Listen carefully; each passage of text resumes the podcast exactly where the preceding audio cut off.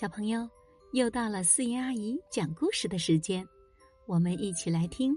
公园里真好玩，天气真好，爸爸妈妈带小企鹅波波去公园玩。公园里人真多啊！蝴蝶飞来了，波波高兴的和蝴蝶打招呼。小鸟在唱歌，真好听。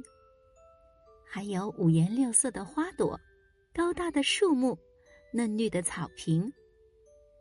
波波被公园里的美景吸引了。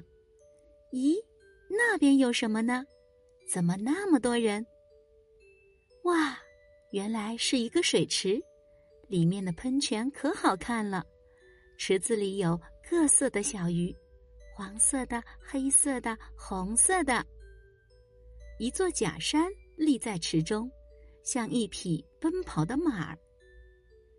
绕过水池，一个小型的游乐场就出现了。波波玩了碰碰车，他还坐了旋转木马。玩累了，波波就坐在亭子里休息。